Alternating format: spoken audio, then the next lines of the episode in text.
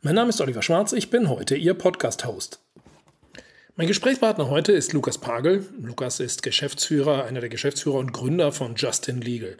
Lukas, herzlich willkommen. Wir möchten heute über deine Company sprechen. Wer oder was ist denn Justin Legal?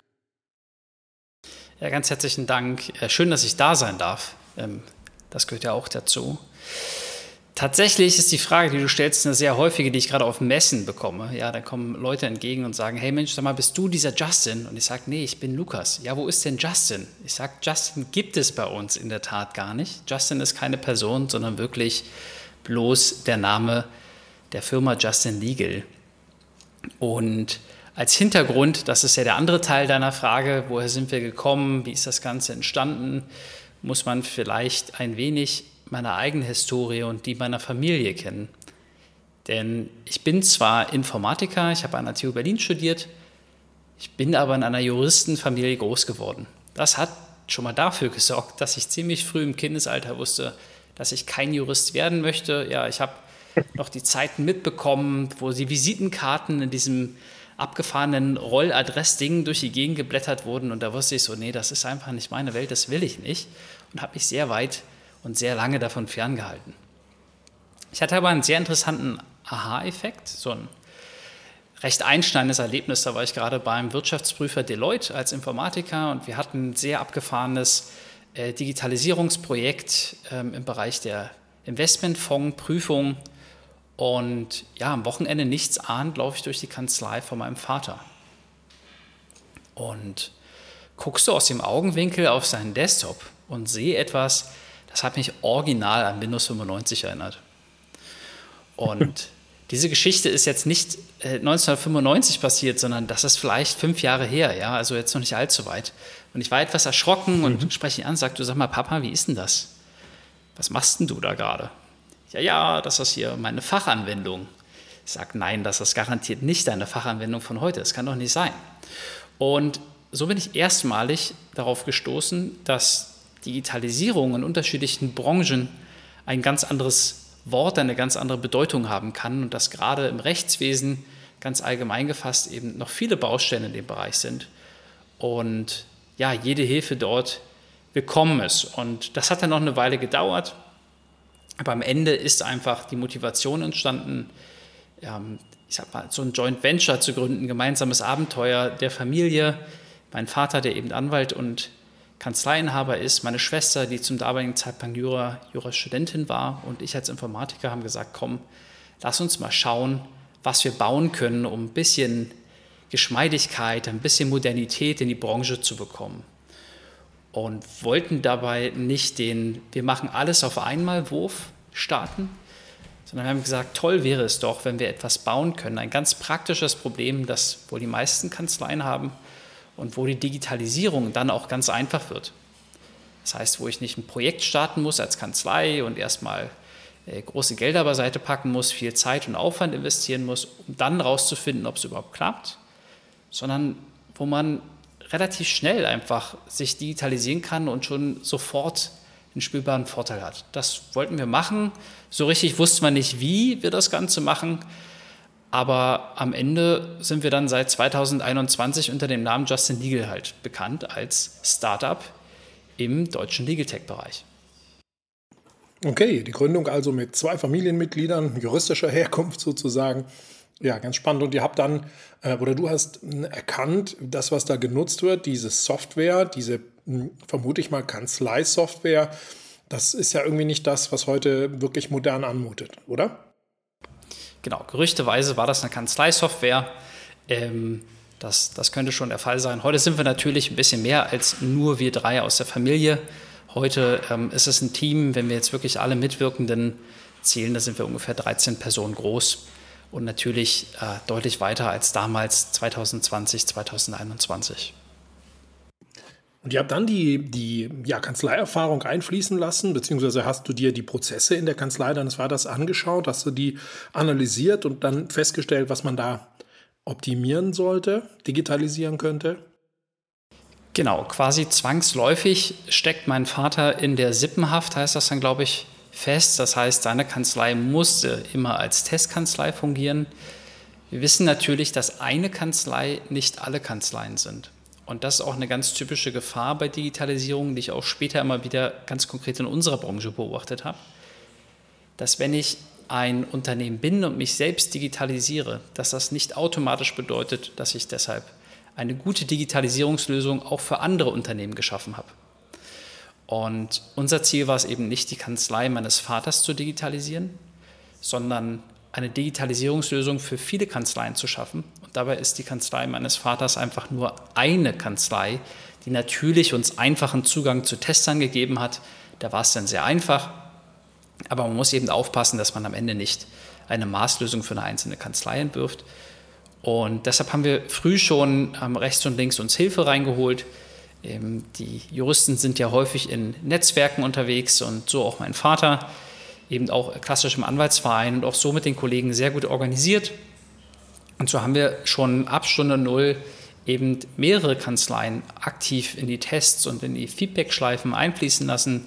Und auch der Anwaltsverein hat ab Stunde Null tatkräftig unterstützt. Er hat nämlich große Sorge, dass wir eine Softwarelösung entwickeln und dann ähm, kommt, sorry, nicht der Anwaltsverein, sondern kommt die Anwaltskammer, die hat uns nämlich mit unterstützt, ähm, kommt die Anwaltskammer und sagt, nee, das wollen wir ja eigentlich gar nicht und schiebt einen Riegel vor. Deshalb haben wir ab Stunde Null die Anwaltskammer eben mit angesprochen und uns dort aktiv ähm, ja, beraten lassen, was denn förderlich ist für den Beruf und wo eben auch die Grenze dessen ist, was man hier gerne ähm, ja, aktiv sieht. Insofern, da geht auf jeden Fall nochmal ein großes Dankeschön raus. Ja, super, dass die Kammer euch da unterstützt hat. Das finde ich wirklich bemerkenswert. Ähm, ja, und, und zeigt ja auch, dass da auch ein, ein, Wandel hinkommt, auch zu diesen, sich mit technischen Lösungen an der Stelle zu beschäftigen ähm, und da aufgeschlossener zu sein auf der Seite der Kammern. Aber kommen wir nochmal zu dir persönlich zurück. Wie war das? Du hast vorher auch ähm, für Wirtschaftsprüfer gearbeitet und ja, bist jetzt nicht sofort in die Selbstständigkeit, in das Startup-Leben gestartet, sondern hast da auch noch eine Vorgeschichte. Ne? Bin aus einer Familie, in der man gerne viel arbeitet. Das ist das klassische, ich sag mal, gut bürgerliche Mittelstandsunternehmertum, Klein- und Mittelstandsunternehmertum. Das geht, soweit ich meinen Ahnenbaum kenne, war schon jeder irgendwie selbstständig oder unternehmerisch tätig. Und äh, beispielsweise sind auch meine Großeltern beide ähm, mit Doktortitel als Juristen unterwegs gewesen. Also das, das, das zieht sich durch wie ein roter Faden, ich kann es nicht leugnen.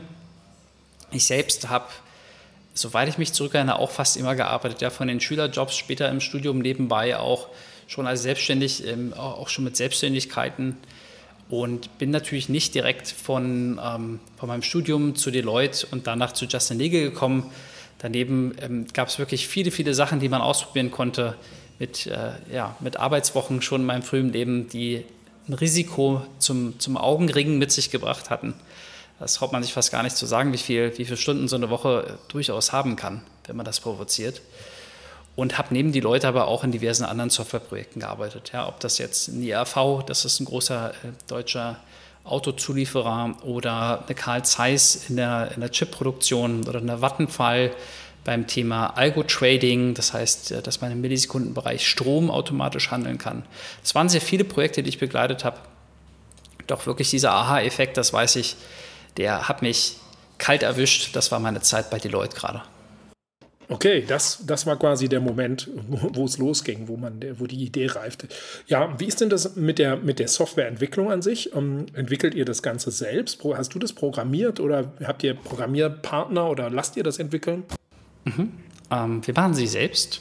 Ich selbst habe sie angefangen zu entwickeln und so ein Unternehmen, jedenfalls in unserem Weg, entsteht ja nicht von jetzt auf gleich, sondern meistens ist es so eine Idee, wo man etwas machen könnte, wo etwas besser gehen könnte und dann fängt man einfach an, mal ein bisschen zu basteln, so würde ich das bezeichnen. Und irgendwann kommt der Punkt, dass man sagt, hey, das hat eine echte Chance, das ist cool. Bei uns war es das Thema Onboarding der Mandanten, aber dazu kommen wir vielleicht später nochmal. Und durch die Erfahrung mit Softwareprojekten weiß ich eben auch, dass man nicht mal eben schnell etwas weiter bastelt und deshalb ist es dann eine Softwarelösung. Das ist eine ganz typische Gefahr, die man als Informatiker regelmäßig vor sich hat, weil je länger der Titel Informatiker auf der eigenen Stirn klebt, desto häufiger hat man Menschen im Freundesfeld, im, Umfeld, auch im Berufsleben, die regelmäßig fragen, du kannst du mal kurz was bauen, du bist doch Informatiker. Und wenn man mal dreimal kurz was gebaut hat, dann weiß man irgendwann, dass kurz was bauen, bauen immer in einer Katastrophe endet, ja, weil diese Projekte arten unendlich aus, das kostet viel mehr Zeit und Ressourcen, als die meisten sich das vorstellen können. Und deshalb habe ich hier eben gesagt, hey, wir haben es eben gebastelt, das war witzig, aber wenn wir das ernst meinen, wenn wir auch eben Anforderungen an Datenschutz, an die Brau, an Qualitätssicherung, an einfach die, ja, an die Ansprüche eines ordentlichen Softwareprojekts haben wollen, dann basteln wir das nicht. Dann haben wir gesagt, jetzt machen wir Deckel drauf auf das Gebasteln und jetzt bauen wir ein ordentliches Softwareprojekt mit allem, was dazugehört. Und das machen wir selbst. Das heißt aber auch, dass wir Unterstützung brauchen, dass ich das nicht mal eben so allein nebenbei machen kann. Wir haben dann eben angefangen, die ersten Entwickler einzustellen. Heute sind es ähm, drei Entwickler, die Vollzeit für uns Software entwickeln. Dazu haben wir noch zwei auf selbstständigen Basis, die regelmäßig unterstützen. Das heißt, je nachdem, wie man rechnen möchte, sind wir zwischen drei und fünf Entwicklern. Ich selbst entwickle heute kaum noch, weil es auch noch ein paar andere Sachen zu tun gibt. Ich steuere das Softwareprojekt natürlich noch ein Stück weit mit, begleite das aktiv, aber ich selbst äh, probiere möglichst wenig zu programmieren. Ähm, da mhm. gibt es einfach andere Tätigkeiten mittlerweile. Auch wenn mein Herz da ein bisschen blutet, ja. Ja, die anderen Tätigkeiten. Dann als Geschäftsführer. Klar, da geht es um Marketing, Controlling, Akquise und der ganze Zauber. Kommen wir doch vielleicht auch mal zu eurem Produkt. Ähm, und da musst du ja auch irgendwo hinterstehen. Du musst auch in die vertrieblichen Prozesse mit rein. Äh, du musst die quasi ja auch leben. Und wie ist denn das? Vielleicht können wir da auch mal direkt einsteigen. Wenn ich eine Kanzlei bin, warum sollte ich zu Justin Legal kommen? Als Stand heute sind es unterschiedliche Motive, warum Kanzleien auf uns zukommen. Ich würde vielleicht mal ganz einfach starten und bei unseren Wurzeln. Unsere Wurzeln sind das Thema Mandanten-Onboarding oder Mandats-Onboarding.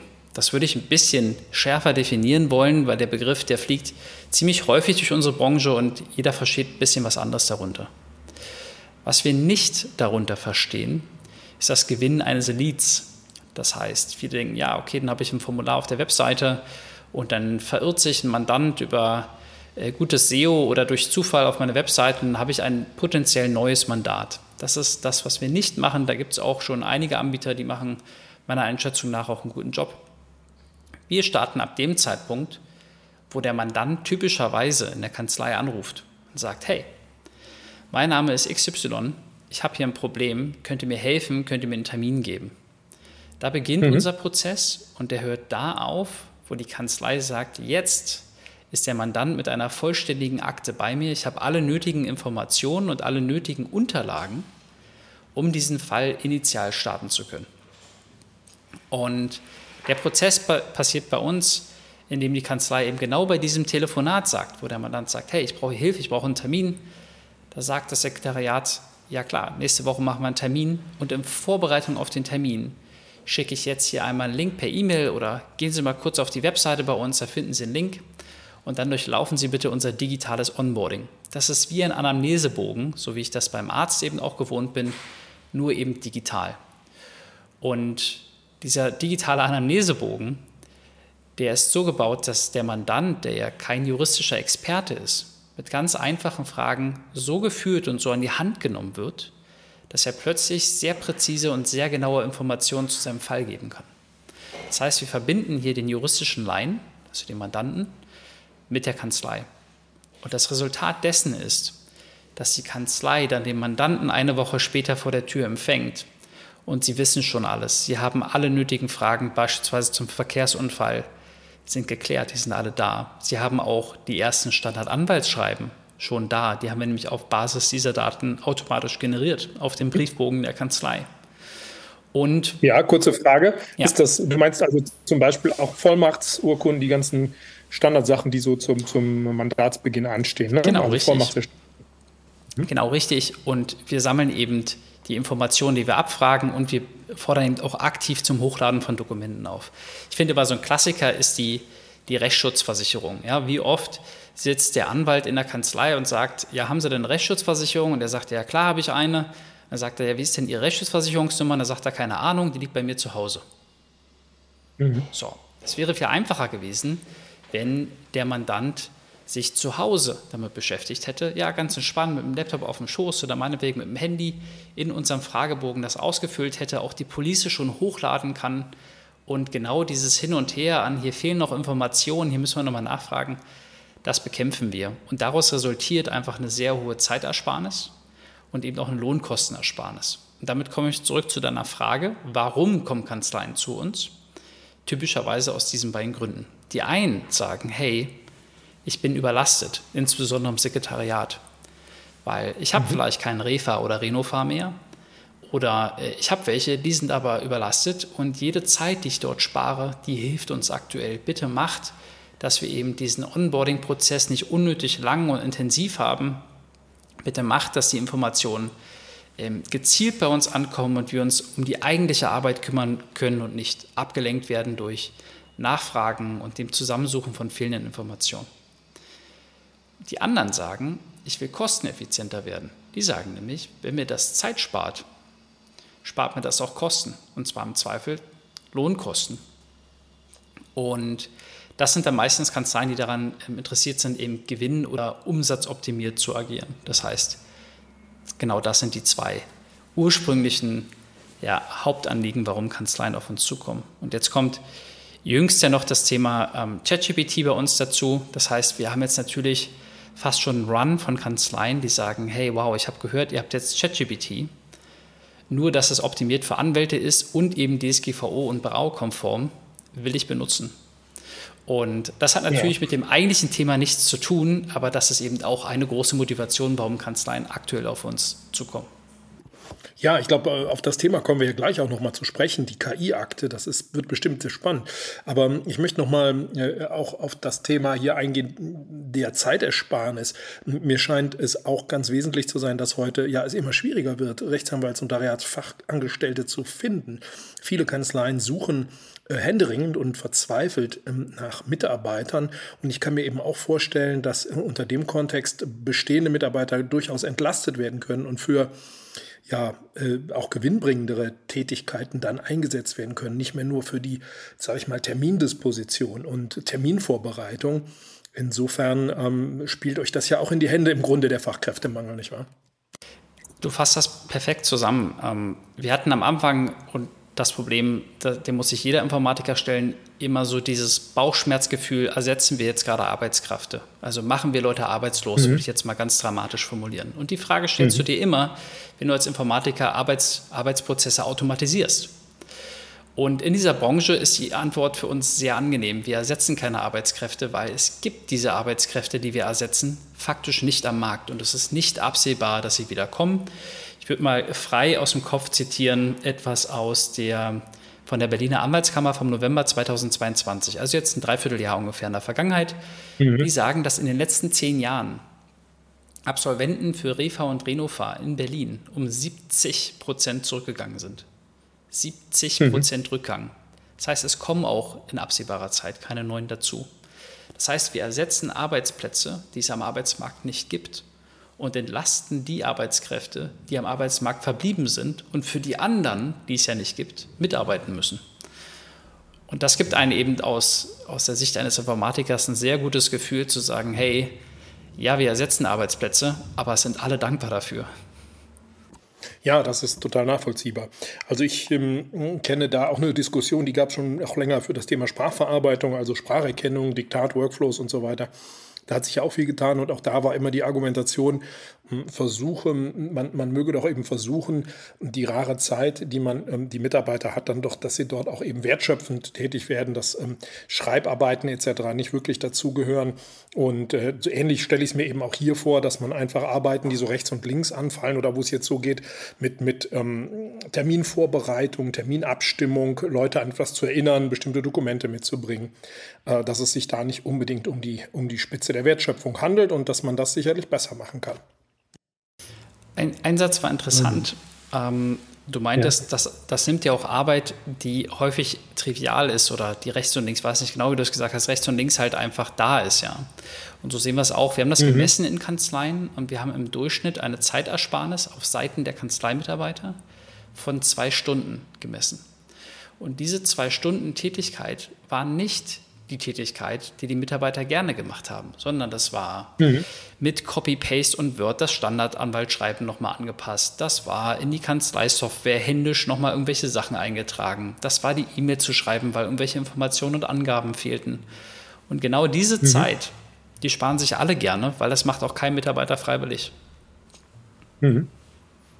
Ja, so muss aus meiner Sicht ja Automatisierung sein, ne? dass sie einem eigentlich nicht wehtut, sondern uns und auch den, den Kanzleien wirklich dann die, die Luft schafft, äh, äh, ja, wertschöpfenderes zu machen oder auch einfach vielleicht auch manchmal spaßigeres. Ne? Wie du schon sagst, das macht nicht die Arbeit, die Spaß macht. Also vielleicht ist es ja manchmal beides, ne? ein bisschen mehr Spaß und ein bisschen mehr Wertschöpfung, die kommt dann da ja auf jeden Fall ja durch.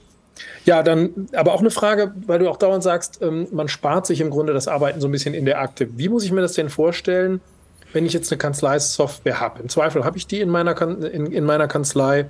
Und äh, wie interagiert jetzt ähm, Justin Legal mit meiner Kanzleisoftware? Wie sieht diese Akte aus, die da bei mir ankommt? Ich werde jetzt ähm, ganz bewusst mal nicht die Akte öffnen, die nur wir sehen könnten, sondern ich probiere sie jetzt so bildlich wie möglich für uns gemeinsam zu beschreiben.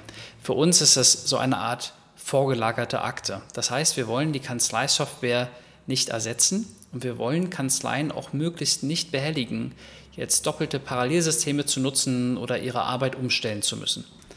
Denn es soll sich ja so nahtlos und einfach anfühlen, Digitalisierung wie nur möglich.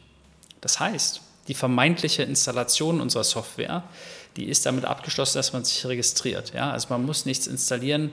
Es geht wirklich super, super schnell. Man kann optional Sachen für sich auf die Kanzlei-Webseite integrieren, aber selbst das ist nicht mehr verpflichtend. Man kann quasi wirklich innerhalb von wenigen Minuten unsere Software einfach starten. Wenn ein Mandant dann das Onboarding durchläuft, dann wird ein neuer Fall bei uns in die Akte geschoben. Das heißt, ich bekomme als Kanzlei eine E-Mail, hey, ein neues Mandat ist eingegangen, das liegt jetzt bereit zur Konfliktprüfung. Das heißt, ich gehe rein und schaue mir die ja, die groben Metadaten an, Name äh, von Mandanten und Gegner und worum es geht, um eben eine Konfliktprüfung durchführen zu können. Und hier mhm. haben wir sogar auch die ersten Ansätze mit eben Konflikt, äh, Konfliktprüfungsintegration einer Kanzleisoftware. Also wir könnten quasi von unserer Software eine bestehende Kanzleisoftware, die man, die die Kanzlei nutzt, anrufen und fragen, liegt ein Konflikt vor? Sollen wir hier schon mal eine Warnung präsentieren, wenn ein Konflikt vorliegt? Und ähm, wenn die Kanzlei sich für Konfliktfreiheit entscheidet, klickt sie quasi auf den Knopf und sieht dann sofort eine Akte, die sehr strukturiert ist, sehr modern ist und auf, bei, bei, der ich quasi ja alle Informationen, die der Mandant eingegeben hat und alle Dokumente, die hochgeladen wurden, sehen kann. Ja, vielleicht noch mal ganz kurzer Einschnitt zur Erläuterung hier an der Stelle. Es geht natürlich um die berufsrechtliche ähm, Kollisionsprüfung, wo es darum geht, das Verbot des Vertretens widerstreitender Interessen. Das heißt, die ähm, Software ist meistens bei Kanzleisoftware, daher kenne ich das, ist es so umgesetzt, dass eben bei der Annahme eines neuen Mandates überprüft wird, ist der ähm, jetzt als ähm, mit dem bevorstehenden Mandat gibt es eine Kollisionsprüfung, habe ich das, äh, diese Person vielleicht schon mal als Gegner oder in einer anderen Rolle gehabt, wo die mir dann eben verbietet, jetzt sozusagen ihre Interessen wahrzunehmen. Ähm, und ja, genau, das wird letztlich immer überprüft bei der Neuanlage einer Akte oder der Neuanlage einer Adresse in der bestimmten beteiligten ähm, Stellung. Soll eben heißen, wenn ich irgendwo Gegner habe, äh, irgendwo eine Partei als Gegner habe, kann ich sie nicht irgendwie anderweitig als Mandant äh, vertreten. Und diese Art von Kollisionsprüfung wird bei euch auch durchgeführt, wenn ich das richtig verstanden habe. Exakt, genau. Also Kollisionsprüfung ist auch ein Begriff, ähm, der äh, aus, aus, aus meiner Informatikersicht als Synonym zu verstehen ist in dem Kontext. Ja. Die einen nennt es so, die anderen so. Ähm, ist genau das, was passiert und wir sehen es als wichtigen Service für alle Beteiligten. Weil wenn der Mandant das Onboarding durchläuft, dann gibt er der Kanzlei ja quasi eine vollständige Akte mit allen Details zu seinem mhm. Anliegen. Und wenn ich als Kanzlei eben schon weiß, dass ich hier einen Interessenskonflikt laufen könnte, weil ich die Gegenpartei schon vertrete, dann wollen wir niemanden nötigen, dass hier ähm, ja, erstmal äh, heimlich in die Akte reingeschummelt wird und dann wird sie heimlich wieder zugemacht, sondern wir sagen, komm, guck doch einfach nur vorne drauf. Vorne steht, worum es geht und wer die Parteien sind. Und wenn du sagst, du hast den Konflikt, dann kommst du gar nicht erst in die Versuchung und alle sind hier mit ihren Interessen ganz sauber gewahrt. Ja, darf ich nur mal ganz kurz fragen, ist das auch was, eine der Dinge, die du eben erläutert hast, die ihr auch tatsächlich mit der Kammer validiert hat? Hat die Kammer darauf geachtet, als sie sich euer Produkt angeschaut hat? Ähm, zum damaligen Zeitpunkt war das noch kein Feature bei uns. Das heißt, die Kammer konnte so. sich das gar nicht anschauen. Ähm, die Kammer hatte ein viel höheres Interesse daran, dass wir Software entwickeln, die der tatsächlichen anwaltlichen Tätigkeit helfen, diese also positiv unterstützen, die Qualität steigern, die Leistungsfähigkeit von Anwälten steigern und eben Sorge dafür getragen, dass wir möglichst nicht die Anwaltschaft dabei vorsätzlich oder versehentlich untergraben. Ja? Ähm, es gibt ja mhm. Legitech in mhm. verschiedenen Ausrichtungen. Ich will jetzt nicht von der guten und der bösen Seite sprechen, ja, aber es gibt eben natürlich auch ersetzende ähm, Ansätze. Und das war eben der Kammer sehr wichtig, dass dann eben die Anwaltschaft in ihrer anwaltlichen Tätigkeit gewahrt bleibt. Verstehe, verstehe. Ja. Okay, ja, also das heißt, aber um nochmal auf diese Schnittstelle zurückzukommen, ähm, das heißt, was ihr doch dann irgendwann liefert, da stelle ich mir so vor, wie ein, ein Strukturdatensatz, der generiert wird aus dem, was ihr in euren Anamnesebogen, hast du es eben genannt, mhm. erfasst. Und jetzt muss im Prinzip ja der Kanzleisoftwareanbieter nur hingehen und ich vermute, irgendeine Art von Struktur Datensatz einlesen oder wie muss ich mir so eine Schnittstelle vorstellen? Richtig, wir haben, wir haben sogar noch ein paar optionale Schritte mehr. Also faktisch ist es so, dass die Kanzlei da sagen kann, hey, ich habe jetzt gesagt, das ist konfliktfrei, für mich ist es fertig, will es jetzt in meiner Kanzleisoftware haben. Dann genügt ein einziger Klick auf den Knopf Exportieren und dann ist es automatisch in meine Kanzleisoftware als neue Akte angelegt.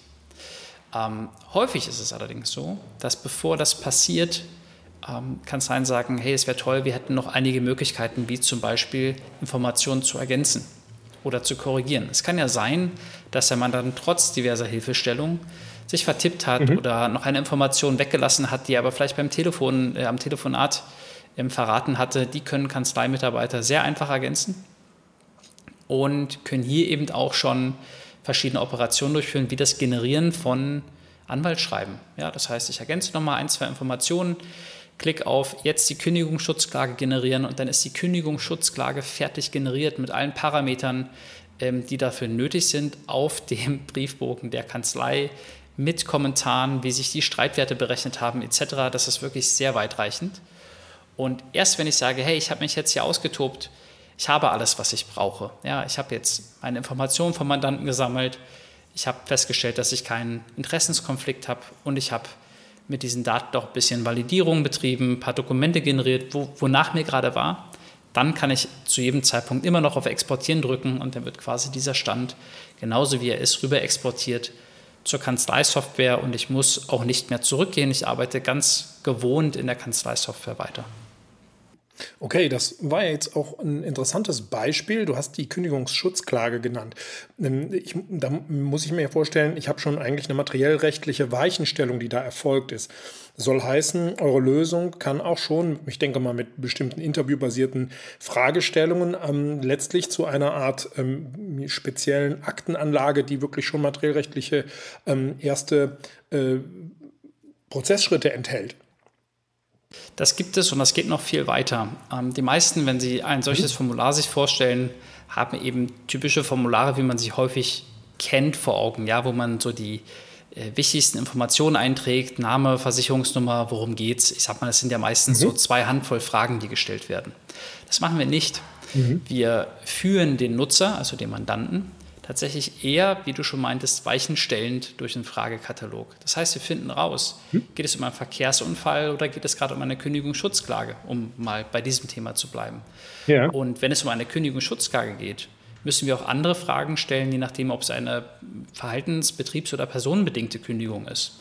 Und genau diese Weichenstellung, die gehen wir vollautomatisch durch. Wir machen es aber so, dass der Mandant nicht mit vielen Fragezeichen durch juristische Fachbegriffe dasteht, dass aber der Anwalt mhm. die beantworteten Fragen in seinen juristisch korrekten äh, Fachbegriffen wieder vorfindet. Das heißt, wir übersetzen in beide, Richten, äh, beide Richtungen. Wir übersetzen für die Mandanten mhm. und wir übersetzen für die Kanzlei. Ah, okay, das ist, das ist spannend. Das heißt, das Interview, was dort geführt wird, ist im Grunde laientauglich, wie Juristen sagen würden, ähm, und äh, nimmt sich sozusagen dieser Sachen an. Das erinnert mich an so ein Projekt, äh, das gab es mal in den Niederlanden, der Rechtweiser. Ich weiß nicht, ob du den kennst. Da hat tatsächlich das äh, niederländische Justizministerium das Ding mal beauftragt mit einer Uni zusammen, wo die auch so, ich sag mal, die klassischen Feldwald-Wiesensachen abgefragt haben. Entweder irgendwie Online-Recht, äh, die Sachen, wichtigsten familienrechtlichen Dinge, und hat dann auch in so einer Art Interview immer schon mal so ein bisschen zu einer kleinen Antwort geführt. Allerdings war da nicht das Ziel, eine Anwaltsakte vorzubereiten. Da stand dann entweder am Ende, wenn sie jetzt hier die und die Tipps gibt, ne, wie so ein kleines Expertensystem, nur eben ähm, für, ja, für die juristischen Laien. Und die kamen dann irgendwo am Ende eines Interviews an und haben dann irgendwie einen Tipp bekommen oder eben wenden sich an den Anwalt und so weiter. Aber da blieb es dann so ein bisschen in der Luft. Wenn ich dich richtig verstanden habe, ist es bei euch dann so, dass das eben nicht in der Luft hängen bleibt und mit irgendeinem Ratschlag versehen, das würdet ihr ja dann nicht tun, sondern im Grunde ist es alles einfach nur mundgerecht vorbereitet für die Weiterverarbeitung beim Profi in der Kanzlei. Ne? Genau so ist es. Besser kann man es nicht zusammenfassen. Okay, ja, schön, dass ich, dass ich, dass ich verstanden habe. Ich finde es sehr spannend. Das ist eine schöne, schöne Geschichte. Ja, ähm, du hast aber eben auch gesagt, ein Klick und die Akte ist angelegt. Ähm, das ähm, interessiert mich natürlich als jemand, der selber Kanzleisoftware gemacht hat, auch äh, sehr ähm, stark, wie die, ähm, wie die äh, letztlich Schnittstellen aussehen. Da müsst ihr ja, habt ihr auch auf eurer Website einige Anbieter gelistet und das werdet ihr ja wahrscheinlich noch ausweiten, könnte ich mir vorstellen. Oder seid ihr im Gespräch mit weiteren Anbietern? Genau, Schnittstellen sind natürlich für die Lösung, die wir haben, absolutes Schlüsselelement, weil wir sind für die meisten Kanzleien keine Standalone-Lösung. Das heißt, man verwendet unser Produkt mhm. nicht ohne eine Kanzlei-Software. Es ginge und spätestens, wenn wir zu ChatGPT gleich kommen, gibt es auch viele Gründe, es zu machen. Aber unser Hauptnutzen der Software ist eben die Integration in eine bestehende Kanzleisoftware. Und da richten wir uns natürlich völlig nach dem Markt. Grundsätzlich würden wir gerne jede Kanzlei-Software äh, mit Schnittstelle versehen, die es gibt. Es kommt aber alles mit einem Preis, da waren wir schon beim Anfang dieses Podcasts. Alles, was wir bauen, hat natürlich auch Folgeaufwände. Und zwar mhm. offensichtlich dann nicht nur bei der Erstellung dieser Schnittstelle, sondern sie muss ja auch betreut und gewartet werden. Das heißt, wir bauen sehr nachfrageorientiert. Wir schauen, welche Kanzleien fragen welche Kanzleisoftware nach bauen diese Schnittstelle vorausgesetzt, es gibt eine Schnittstelle dazu, weil eine Schnittstelle ist immer ein zweiseitiges Unterfangen. Wir können grundsätzlich zu allem einen Export machen, wenn diese Software einen Import dafür anbietet. Das heißt, es gibt auch einige Anbieter im Markt, die haben teilweise noch recht alte Technologien und sind sehr restriktiv, was Datenimport angeht. Und dann können wir nicht mal theoretisch eine Schnittstelle anbieten, wenn wir sie nicht bauen können. Verstehe ich. Ja, gut, da bliebe dann immer noch eine Art manuelles ähm, ja, übertragen, ne? aber äh, letztlich ähm, wäre es ja schön, ihr baut nachher irgendwann einfach mal einen, Klasse, einen, einen Standard-Strukturdatensatz und äh, die Software holt sich den, das wäre natürlich auch schön. Ne? Aber im Zweifel werdet ihr wahrscheinlich euch jetzt erstmal an den Anbietern orientieren, wie inwieweit dort die Importe funktionieren und so weiter. Genau. Also es ist genau der Mix. Wir schauen, welche Anbieter geben uns eine Chance, eine gute Schnittstelle zu bauen und wonach wird gefragt. Wenn mhm. zwei Kanzleien sagen, wir wollen diese, diese Schnittstelle haben, dann ist es unwahrscheinlich, dass das für uns ähm, ja, wirtschaftlich ist, diese Schnittstelle zu entwickeln für diese zwei Kanzleien. Außer es ist, äh, sind zwei Großkanzleien, da können wir gerne drüber sprechen. Und ihr richtet euch sinnvollerweise natürlich nach den Marktanteilen dort auch und versucht das zu gewichten und natürlich auch dem, sag ich mal, Kooperationswillen der Anbieter, ne? kann ich mir gut vorstellen. Exakt. Ja, aber jetzt haben wir sie schon so oft angeteasert. Was äh, erwartet mich denn mit der KI-Akte und wann kommt die? Was, was macht ihr da? Ja, da ich gerne immer weit aushole, verrate ich den Anfang sofort. Heute kommt sie und es ist Zufall, dass wir heute miteinander sprechen und sie heute kommt, ist wirklich Zufall aber sie wird heute Nachmittag veröffentlicht. In Wahrheit testen wir sie schon seit oh. einigen Monaten. Das heißt, es ist für uns ähm, eine Frage der Zeit gewesen, bis wir sagen, okay, wir sind uns jetzt so sicher, dass wir jetzt auf den Knopf drücken wollen, dass die Leute es jetzt auch verwenden dürfen. Wir haben es eben vorher nicht gemacht, weil wir eben sicherstellen wollten, dass Hand und Fuß hat und eben auch allen rechtlichen ähm, ja, Ansprüchen gerecht wird. Und ja, das wirklich einen Mehrwert bringt, ohne eine Katastrophe auszulösen. Das will ja auch keiner. Vielleicht ein Stück weit zum Hintergrund, jetzt fange ich nämlich doch mit dem langen Bogen an. Wir hatten ChatGPT, als wir gestartet sind, gar nicht auf dem Schirm, wie auch 2020, 2021 hatten es wohl die wenigsten auf dem Schirm. Wir wussten aber, dass wenn wir in der Lage sind, hochqualitative Datensätze von den Mandanten zu gewinnen, dann wird KI früher oder später ein wichtiges Thema für uns sein. Und was uns davon abgehalten hat, ist die Menge der Datensätze. Wenn man ein Unternehmen startet, dann hat man vielleicht hochqualitative Datensätze, aber nicht sonderlich viele in Ermangelung von vielen Kunden zum Start des eigenen Adventures. Und dann kam ChatGPT. Das war Anfang dieses Jahres. Da kam dann Microsoft um die Ecke und hat gesagt, hey, übrigens dieses OpenAI, von dem alle sprechen, mit diesem ChatGPT, darin sind wir investiert und diese KI läuft auf unseren Servern äh, für die IT-affinen auf der Microsoft Azure Cloud. Das ist sozusagen die große Microsoft Cloud, wo auch wahrscheinlich Office und alles Mögliche von äh, uns allen mehr oder weniger läuft. Wir stellen das jetzt Entwicklern zur Verfügung, die schon in dieser Umgebung entwickeln. Und das machen wir. Das sind wir zu dem Zeitpunkt gewesen. Und haben gesagt, das bietet uns die Chance, KI zu nutzen, ohne dass wir diese vielen Datensätze zum Trainieren benötigen. Wir haben jetzt eine andere Möglichkeit, KI und unsere Anwendung miteinander zu verknüpfen. Und dann kamen noch sehr glückliche Zufälle dazu, nicht nur, dass wir Microsoft-Entwickler von Anfang an waren, sondern eben auch, dass wir von Microsoft aktiv gefördert wurden. Das heißt, wir haben auch nochmal sehr exklusive Zugriffe bekommen und eben auch ganz exklusive Zugriffe ähm, erhalten können auf ähm, sogenannte Filter-Modifications und ähm, andere compliance-relevante Einstellungen, die dafür sorgen, dass wir das eben auch DSGVO und Brau-konform nutzen können und eben ganz sicher sind, dass es nicht wie auf dieser OpenAI-Webseite, die alle kennen, läuft, wo dann eben noch ähm, der ein oder andere ganz gerne mal durch den Chatverlauf mit durchliest. Ja, das ist dann eben ein Datenschutz äh, in dem man dann stecken würde. Das haben wir erkannt Anfang des Jahres und uns gefragt, okay, es müssten jetzt verschiedene Punkte zusammenkommen. Es müsste eben compliant funktionieren, DSGVO und Braukonform wenigstens. Wir müssten einen guten Anwendungsfall haben. Wir wollen nicht nur das Label KI an uns kleben haben, nur weil es gerade schick ist. Und es muss auch funktionieren. Und dann haben wir in die Tasten gehauen und festgestellt, wir können richtig äh, nahezu magische Sachen machen. Das erste, was wir gemacht haben, ist ChatGPT mit den eingegebenen Daten der Mandanten zu verbinden. Das heißt, der Mandant gibt hier über unser Onboarding seinen Fall, seine Fallinformation ein. Mhm. Und in dieser KI-Akte, also eine E-Akte mit ChatGPT-Integration, habe ich jetzt als Kanzlei die Möglichkeit, mit ChatGPT Fragen zur Fallakte zu stellen. So etwas wie, fass mir doch mal den Fall zusammen, mal im Praxisbezug. Hey, der Mandant, der gestern seinen Fall eingegeben hat, den ich noch nicht kenne, der steht in zehn Minuten vor meiner Tür und will seinen Termin haben. Ich würde gern wissen, worum es geht, ohne mich erst lange einlesen zu müssen. Ich kann mir das also stichpunktartig zusammenfassen lassen. Ich kann auch Fragen zur Akte stellen. Mein äh, Lieblings-Showcase, den ich habe für Messen, ist, dass ich dann so ganz versteckte Informationen in die Akte einbaue. Sowas wie das Lenkrad vom, vom Renault, das ist mit gelbem Leder überzogen. Ja, so, so eine, wirklich so was ganz Feines, was man auch gar nicht so schnell finden würde als Mensch in der Akte. Und dann frage ich ganz, ähm, ähm, ganz verschachtelte Fragen. Ich frage sowas wie, was wissen wir über das Interieur des Autos des Mandanten? Und um diese Frage beantworten zu können, muss man wirklich viel abstrahieren können. Man muss wissen, was das Auto vom Mandanten ist. Man muss wissen, dass ein Auto ein Interieur hat.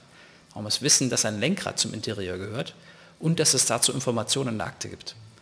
Und diese Fragen werden von ChatGPT präzise beantwortet. Und das ist wirklich immer ein großer Aha-Effekt, wenn ich das vorführe, dass ich sage, okay, das ist jetzt ein abstraktes Beispiel gewesen, ja, aber ähm, stellen wir doch mal allgemeinere Fragen, sowas wie, welche Informationen haben wir über das Auto vom Mandanten? Oder ähm, kann es sein, dass mit der Bremse vom gegnerischen Fahrzeug etwas defekt war? Wissen wir etwas darüber? Ja? Dann kann ChatGPT eben durch die Information durchgehen und Fragen dazu beantworten. Und es kann natürlich auch äh, Dokumente generieren.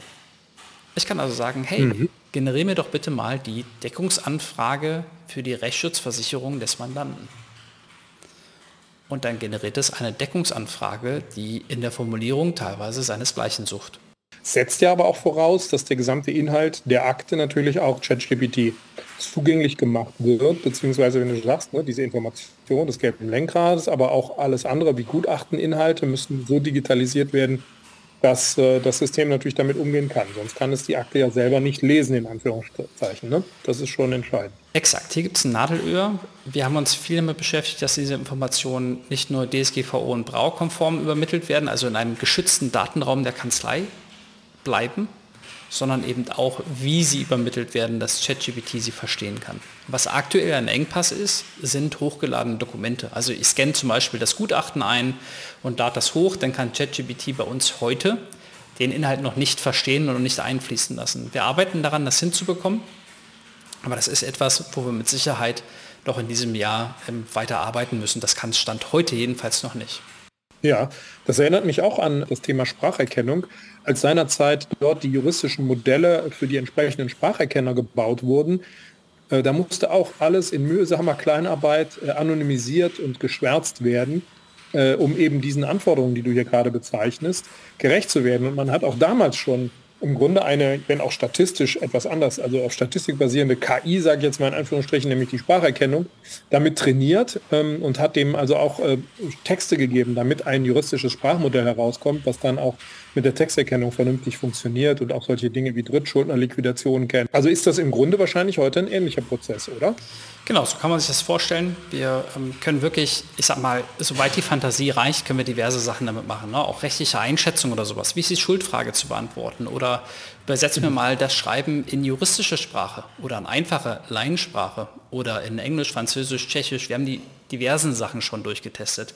Bis hin zu, bitte schreibt mhm. mir das mit Emojis und im Stil von Udo Lindenberg. Ist da wirklich alles möglich?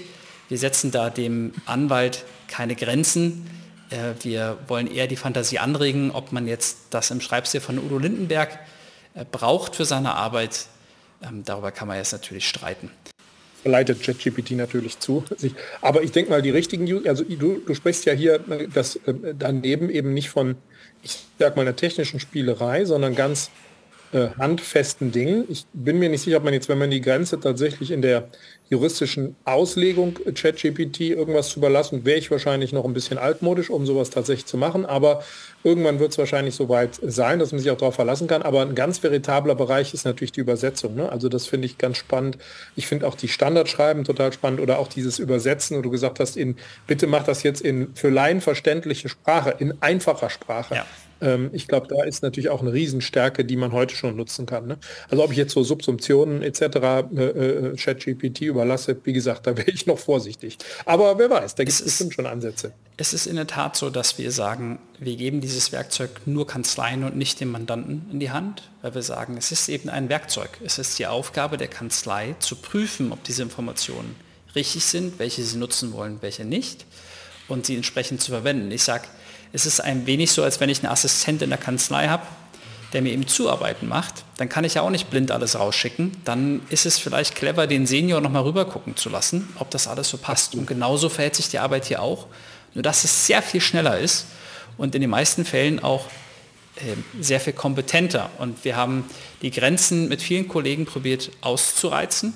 Wir haben die wildesten Sachen gemacht, bis zu gigantischen Kaufverträgen erstellen lassen etc., wo wir gesagt haben, jetzt muss die KI doch an ihre Grenzen kommen. Und die Fachkollegen meinten immer, nee, das ist erstaunlich. Äh, so viel anders hätte ich es auch nicht gemacht. Und wenn ich es anders haben möchte, dann schreibe ich ChatGPT, hey bitte, passe in dem Absatz das und das an. Bitte tausch den Absatz mit dem und beziehe dich im Kapitel 5 nochmal auf das und das. Ja, und dann überarbeitet das mhm. die eigene Arbeit genauso wie der Assistent es machen würde. Es gibt aber eine Sache, die ich sehr gerne vielleicht in diesem Format nochmal rausstellen würde. Und das ist ein ganz großes Missverständnis, nahezu schon so ein Mythos rund um ChatGPT, den wir, glaube ich, auch für das, was ich gleich erzähle, sowieso aufklären müssen. Und zwar, das ist die Frage, was ist ChatGPT eigentlich? Und das korreliert mit solchen Fragen wie Halluzination, ähm, kann ich mich verlassen auf die Eingaben und so weiter und so fort. ChatGPT, und ich spreche jetzt von diesem KI-Algorithmus, ist ein KI-Algorithmus. Ein KI-Algorithmus ist erstmal per se nicht Datenschutz, ähm, verstößt nicht gegen den Datenschutz oder ähm, hat auch keine, keine großartigen Eigenschaften wie gut oder schlecht, sondern ist erstmal nur, nur ein Algorithmus und der ist auf den Microsoft-Servern. Das, was alle unter ChatGPT allerdings ja, landläufig verstehen, das ist das, was wir auf der Webseite von OpenAI sehen. Was wir auf der Webseite aber tatsächlich sehen, ist eine Variante wie OpenAI diese KI einbettet, integriert auf der Webseite, sodass es die Welt für Testzwecke nutzen kann. Das steht auch unten auf der Website. Wenn man mal unter diesem Chatfenster das Kleingedruckte liest, das sollten Das sollten die meisten Juristen auf jeden Fall im Repertoire haben. Da steht, dass das für Research Purposes ist. Das bedeutet, das ist ChatGPT eingebettet in der Webseite, eben um spielerisch damit, ich sag mal, Forschung, Experimente betreiben zu können. Und das ist eben auch genau für diese Art konfiguriert. Es hat nämlich beispielsweise ähm, ein Feature, eine Funktion integriert, die nennt sich Kreativität. ChatGPT ist in der Lage, sich Sachen kreativ auszudenken. Das ist für uns Informatiker ist das absolut überragend. Ja, dass eine Maschine so etwas kann, ist irre für uns. Für einen Juristen ist das eine Katastrophe, weil der sagt, hey, bitte, ähm, bitte äh, nimm mal Bezug auf das und das und plötzlich stehen Urteile, Urteile oder Referenzen in einem Text drin, die gibt es gar nicht, weil ChatGPT hat sich die gerade ganz kreativ ausgedacht. Wir Informatiker sind begeistert, dass die KI sich das gerade so gut ausgedacht hat, dass selbst der, äh, der Jurist dachte, das muss es doch geben. Aber der Jurist ist überhaupt nicht begeistert, dass er das Licht Wieso? geführt wurde. Die Gegenseite, vielleicht, vielleicht ist die Gegenseite ja zu faul, es nachzuschlagen. Genau. Man kann es mal ausprobieren. Und diese Kreativität, die wird ganz häufig bei uns in der Szene als Halluzination bezeichnet. Ich halte mhm. das für ein Missverständnis der Informatiker sagt, es ist kein Bug, also kein Fehler, sondern es ist ein Feature. Es ist etwas, eine Funktion, die wir uns gewünscht haben. Und das Zweite, was extrem gegen diese Webseite spricht, ist, dass alle Sachen, die ich dort eingebe, natürlich von Microsoft und OpenAI-Mitarbeitern mitgelesen werden können, weil die ihre KI auch weiterentwickeln und natürlich auch zu US-Servern rübergehen. Das heißt, alles, was ich eingebe, ist hochgradig im Konflikt mit DSGVO und mit der Brau. Das mhm. bedeutet, wer auch immer sagt, ich benutze diese Webseite für ernsthafte juristische Tätigkeiten, dem empfehle ich, tu es nicht. Tu es einfach nicht. Das ist das falsche Werkzeug. Das ist die, das ist die Nagelschere, die du gerade zum Rasenmähen verwenden möchtest. Es ist einfach falsch eingesetzt. Und das haben wir eben geändert. Wir haben eben den gleichen KI-Algorithmus genommen, aber wir haben es DSGVO und Braukonform eingesetzt und wir haben es optimiert für die juristische Tätigkeit und eben auch die Halluzination und die Kreativität eliminiert. Und das nutzen wir eben für die Arbeit mit den Akten. Aber dann haben wir uns gesagt, hey, was wäre denn, wenn wir diese Webseite, die ja alle so gerne nutzen, einfach quasi spiegeln mit genau diesen Eigenschaften, also DSGVO-konform, Braukonform, juristisch optimiert, keine Kreativität. Und sagen, es muss ja nicht nur auf den Fall ähm, bezogen etwas geben, sondern es kann ja auch ganz allgemein sein, dass ich mit ChatGPT etwas ausprobieren möchte. Ich will ein Dokument, das ich per Copy-Paste einfüge, analysieren. Ich will Fragen beantwortet haben. Ich will mit ChatGPT juristisch fachsimpeln. Dann bieten wir das eben an, nur eben in einem geschützten Raum, in einem für Juristen optimierten Raum. Und das ist quasi das Feature, das wir jetzt eben auch heute mit veröffentlichen, äh, veröffentlichen werden worauf jetzt sehr viele schon sehr lange gewartet haben. Das erste ChatGPT, das mir bekannt ist, das eben für die anwaltliche Tätigkeit in Deutschland optimiert ist. Also eine Art Legal Chat GPT. Ja, das ist doch äh, sehr spannend. Also Den Namen sollten wir schützen lassen. Mit, mit äh, hört sich wirklich großartig an. Ich bin, bin sehr gespannt, ähm, auch wie das funktioniert, wie ihr damit klarkommt, wie auch die eure Kunden und äh, da Interessenten das annehmen.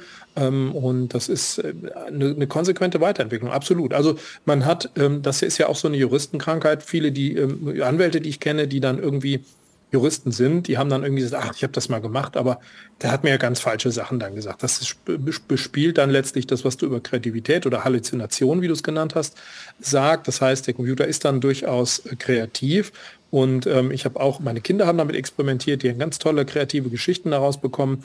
Äh, aber für den Juristen, der erwartet natürlich im Grunde Back Online, sage ich jetzt mal ganz salopp, ähm, in, äh, im, im, Minimum und, äh, und dann letztlich eine, eine, präzise Suchmaschine oder präzise juristische Wahrheiten aus einer solchen Kiste. Ne? Das ist auch ein guter Punkt. Was kann es nicht? Ähm, die Art, wie wir es implementiert haben, ist eben keine Suchmaschine. Auch das ist ein weit verbreiteter Irrglaube. ChatGPT per se ist ungeeignet als Suchmaschine oder als Recherche von anderen Referenzen. Es kann manchmal glücklicherweise ganz gut funktionieren, aber es ist nicht das Hauptanliegen. Das Hauptanliegen ist eher, ich gebe dir Informationen, bitte generiere mir ein Schreiben daraus oder schätze das juristisch ein, das kann man damit machen. Für die Suche, ja, da gibt es jetzt ja erstmalig solche Sachen wie diese äh, neue Bing-Suchmaschine oder dieses, dieses neue Bing-Format mit ChatGPT drin. Ähm, das sind jetzt die ersten Showcases, die eben auch für die Suche optimiert sind. Da sind wir aktuell noch nicht. Ähm, das ist nicht auszuschließen, dass wir das irgendwann mal einbauen. Aber aktuell sind wir erstmal mit dem, mit dem Anwendungsfall, den wir integriert haben, sehr glücklich. Und um dich dazu beruhigen, ja, wenn unsere KI sagt, es weiß etwas nicht, dann steht es auch da. Also es denkt sich da nicht etwas aus, sondern es sagt dir noch ganz klipp und klar, ich habe die Information dazu nicht, ich kann es dir nicht sagen. Ja, super spannend. Also finde ich ein ähm, tolles Arbeitsfeld und bestimmt auch eins, wo, ich, wo, wo ihr viel ja, ähm, Aufmerksamkeit mit erregt. Jetzt äh, mal was mit, mit ChatGPT in der für Juristen angepassten Version. Das klingt äh, klingt wirklich überzeugend und interessant, sich das anzuschauen. Ja, um auch mal weiter bei diesem Ausblick zu bleiben. Was ist denn sozusagen als noch, noch the next big thing? Ist das, was heute, jetzt ist das heute gelauncht und es wird jetzt erstmal wahrscheinlich um die Weiterentwicklung dieses Features gehen. Oder habt ihr noch weitere äh, Dinge in der Pipeline, von denen du schon was erzählen kannst und willst? Es gibt ähm, ungefähr drei verschiedene große Wege, in die wir weiter marschieren können. Und mein Herz schlägt für alle drei Kapitel. Welche das genau sind, das darf ich zu dem aktuellen Zeitpunkt noch nicht verraten. Aber es hat natürlich das eine oder andere auch viel mit ChatGPT und KI zu tun. Ähm, wir müssen natürlich auch immer das, was wir veröffentlichen, genau in so einer Hypercare-Phase überführen, so nennen wir das. Das heißt, wir schauen uns genau an, ähm, wie kommen die User damit zurecht und wo wünschen sie sich einfach was anderes. Ja? Ähm, ein ganz konkretes Beispiel ist, dass wir unsere Anwendung ja komplett ähm, geräteunabhängig machen. Ich kann das im Browser verwenden, auf dem Handy, auf dem MacBook, auf dem iPhone, auf dem PC, spielt gar keine Rolle, es funktioniert überall. Aber wir haben es beispielsweise noch nicht als installierbare App. Und eine mhm. der Sachen, die bei uns auf der Liste stehen, ist das auch als installierbare App anzubieten, um den Komfort zu erhöhen oder eben später auch die Akten in dem einen oder anderen Gericht ohne Internet eben da auch verfügbar zu machen. Das soll es ja mhm. heute immer noch geben. Insofern äh, gibt es eben solche Folgeoptimierungen, die sich nach so einem großen Launch einfach anbieten und die Sachen, die wir, ja, die wir in die Welt bringen, die wollen wir dann einfach auch verantwortungsvoll ordentlich auch nachbetreuen. Und dann kommt natürlich noch ähm, das große Folgethema, wie gesagt, da ähm, wird es auch ChatGPT beigeben. Es gibt daneben noch zwei andere Kapitel, die wir sehr gerne äh, voranbringen wollen. Das wird sich aber noch etwas hinter einem Geheimvorhang abspielen. Okay, ja, kann ich verstehen. Man will ja auch nicht alles verraten. Aber vielleicht kann ich dir ja doch noch was entlocken, indem ich mal so ein bisschen verallgemeinere und dir einfach mal so ein bisschen eine allgemeinere Frage stelle. Da ihr euch ja mit dem Geschäft auch eurer Kunden und dem Rechtsmarkt an sich beschäftigt habt, was sind so, hm, wie ist dein Ausblick auf die Branche? Vor allen Dingen die Aussichten, äh, wie wird, wird sich das Geschäft von kleinen und mittleren Kanzleien künftig aus, aus deiner, aus eurer Sicht entwickeln? Das ist eine spannende Frage und ich glaube, bei solchen Ausblicken ist, die, ist das Hauptthema des Zeithorizonts, in welcher, in welcher Zeitlinie betrachtet man sowas. Ich glaube, dass auf kurze Sicht sich erstaunlich wenig verändern wird. Ja, die Juristerei ist meiner persönlichen Beobachtung nach erstaunlich resistent, ähm, im Guten wie im Schlechten übrigens, ähm, gegen Fortschritte und Veränderungen, die sich rechts und links ergeben. Aber der langfristige Trend ist, denke ich, insbesondere demografisch gesteuert und nicht mehr aufhaltbar. Wir haben jetzt die ersten, die aus der Babyboomer-Generation in Rente gehen. Der Prozess frei aus dem Kopf geht das, glaube ich, die nächsten ungefähr 13 Jahre, dann sind die vollständig in Rente gegangen. Und dann wird es ungefähr ein Drittel der Fachkräfte fehlen. Und im Rechtswesen ist der Effekt sogar noch ein bisschen stärker, was daran liegt, dass die, Demograf die demografische Aufstellung im Rechtswesen tendenziell noch ein Tick älter ist als branchenübergreifend. Das bedeutet, dass ein Großteil der Kollegen, sagen wir mal grob über den Daumen, in den nächsten 15 Jahren in Rente gehen wird. Der eine früher, der andere später. Das betrifft insbesondere die Kleinkanzleien, die dann häufig mutmaßlich den Betrieb einstellen oder nicht richtig fortführen können. Das klassische, ich vererbe meine ähm, Wohnzimmer Ein-Mann-Kanzlei oder die kleine Kanzlei weiter, ist, glaube ich, ein Geschäftsmodell, das zunehmend unter Druck geraten ist. Ich erlebe rechts und links ähm, mehrere kleine Kanzleien, die gerne ihren Betrieb ja vor Rente verkaufen wollen und Schwierigkeiten haben, einen Abnehmer dafür zu finden. Und auf der anderen Seite sinken dadurch ja nicht die Nachfragen der Mandanten. Das bedeutet, wir werden einen nach wie vor hohen Druck an Mandatsanfragen haben mit einer äh, schrumpfenden Anwaltschaft, die diesen Druck gar nicht richtig gerecht werden können. Und wenn ich eine ganz vage äh, Prognose geben müsste, bei der ich natürlich keinen richtigen Zeitstempel geben kann, ob wir jetzt von einem Szenario in 15 Jahren oder in 30 Jahren sprechen, dann glaube ich, dass kleine und mittlere Kanzleien überleben, wenn sie sich sehr gut spezialisieren, wenn sie sich ihre Nischen raussuchen und darin Experte sind. Ich glaube, dass viele kleine und mittlere Kanzleien konsolidieren und sich eher in größere Verbände organisieren müssen, wie auch immer diese dann aussehen. Ich glaube, dass wir zunehmend Druck durch Technologisierung haben. Das heißt, es gibt nicht nur Legitech-Unternehmen, die sich darum kümmern, wie kann der Anwalt effizienter arbeiten. Es gibt natürlich bekanntermaßen auch Unternehmen, die sich überlegen, wie kann man sich den Anwalt gleich komplett sparen. Wie können wir das eigentlich vollautomatisch machen? Und das will ich mhm. gar nicht beurteilen, weil solange es eine Daseinsberechtigung für ein solches Geschäftsmodell gibt, wird irgendjemand auf ein solches Geschäftsmodell eines Tages kommen. Das heißt, wir finden konsolidierte kleine, mittlere Kanzleien, wir finden spezialisierte Kanzleien und wir finden Tech-Unternehmen sowie Großkanzleien. Das ist meine Prognose für die Zukunft. Und wer dort Teil von sein möchte, der wird sich digitalisieren müssen. Das steht für mich außer Frage. Ganz allein deshalb schon, weil Mandanten es nicht verstehen, wenn sie ihre Dienstleistungen nicht digital unterstützt wahrnehmen können. Sie verstehen es nicht, wenn sie für jeden Termin persönlich hingehen müssen, statt einen Videocall zu machen. Verstehen es nicht, wenn sie die Unterschrift nicht elektronisch machen können und verstehen es nicht, warum Amazon sagt, dein Paket ist nur noch zehn Stops entfernt, jetzt live tracken, aber von ihrer Kanzlei haben sie seit drei Monaten nichts mehr gehört und müssen anrufen, um zu fragen, wie eigentlich der Stand ist. Und genau dieser Servicedruck, der wird eben ähm, auch die Anwaltschaft verändern. Ja, deine Herleitung scheint mir dabei sehr plausibel. Ähm, wenn man jetzt mal das als Prämisse voraussetzt, was wären denn konkrete Ratschläge, Hinweise für Kanzleien, die sich auf der Reise in der Digitalisierung an irgendeiner frühen Stelle vielleicht befinden, ähm, außer dass sie Justin Legal Abo vielleicht abschließen, was gäbe es noch für Ratschläge und Hinweise, die du erteilen könntest? Mhm. Ich glaube, ich habe dazu mal ähm, einen spannenden Vortrag gar nicht lange gehalten. Ich würde den eigenen Customer Journey mal analysieren. Ich würde meinen, meinen eigenen Geschäftsablauf zusammen mit jemandem am besten aus einer jungen Generation, wenn ich es nicht zufällig selbst bin, mal neu beleuchten. Und dann gehe ich da wirklich durch. Ja, ich sage, hey, wie wäre denn das, wenn ich jetzt Mandante meiner Kanzlei werden möchte? Wie komme ich denn zu meiner Kanzlei? Vielleicht googelt der Mandant, okay, wie sieht es denn aus, wenn ich gegoogelt werde?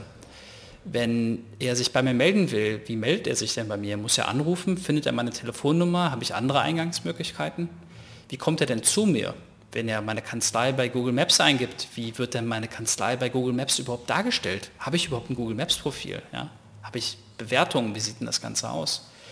Wenn ich denn da bin, wie sind die Eindrücke, die der Mandant hat? Ist das etwas, ähm, was Vertrauen schafft? Habe ich das Gefühl, hey, hier arbeite ich mit Profis, hier sieht alles ordentlich aus, die Leute sind nett, die machen gepflegten und professionellen Eindruck. Und ähm, wie ist der fortlaufende Prozess? Ja, es ist eher so, dass ich äh, Papierzettel in die Hand gedrückt bekomme und dreimal die gleichen Fragen beantworten muss, dass wir Informationen hin und her austauschen müssen, dass Sachen fehlen und die Kommunikation für alle Seiten irgendwie zäh ist? Oder habe ich das Gefühl, hey, die haben einen Plan, die sind straff organisiert, die sagen jetzt in unserem Fall, sorry, ähm, hier ist der digitale Anamnesebogen, unser digitales Onboarding, bitte einmal durchlaufen und dann gibt es hier auch einen professionellen im knackigen Service und wir kommen direkt auf den Punkt für dich, lieber Mandant. Ja? Diesen Journey, den würde ich komplett durchgehen an allen Ecken und Enden und mich fragen, was können wir hier besser machen? Und es sind häufig Kleinstellschrauben, die diesen Eindruck besser machen können. Und für all diese Punkte in dem Journey, die ich gerade beschrieben habe, gibt es auch eindeutig Softwarelösungen. Und die sind auch mittlerweile zu finden. Und das wäre mein Ansatz, die zu machen, dabei kein Großprojekt zu starten, sondern eher kleine Schrauben, zu targetieren, zu sagen, was weiß ich, ich will meine Google-Präsenz verbessern. Mein Projekt fürs nächste halbe Jahr ist, die Google-Präsenz wird besser, ich starte jetzt und in einem halben Jahr ziehe ich ein Resümee und schaue, was die nächste Schraube ist, die ich verbessern kann. Das wäre mein Hands-on-Guide für, gerade für kleinere Kanzleien. Super, ja, vielen Dank. Äh, das erschließt sich mir auch komplett, was du da sagst. Ich glaube, das ist eine sehr gute Idee, sich auf die Reise des, des Mandanten zu begeben und sich da mal das zu vergegenwärtigen. Man mag geneigt sein zu sagen, das ist ja eigentlich klar, aber ich glaube, es ist so wie viele Klarheiten im Leben. Man muss sich trotzdem immer mal wieder vergegenwärtigen und das hier dann zu machen und vor allen Dingen auch das Kleinschritt, das Iterative, was man ja auch in der Informatik auch gerne groß schreibt, in der Softwareentwicklung, äh, in kleinen Schritten äh, kontinuierlich sich zu verbessern. Das, ähm, das ist, glaube ich, in der Tat ein, ein guter Weg. Vielen Dank für diese äh, für diese Hinweise und für dein, äh, deine Ratschläge. Ähm, an der Stelle würde ich mich insgesamt ganz herzlich für das Gespräch mit dir bedanken. Ich ähm, hoffe, dass wir uns ähm, irgendwann mal persönlich begegnen auf der einen oder anderen Veranstaltung. Ja, und wünsche dir ähm, auch noch einen schönen Abend und alles Gute.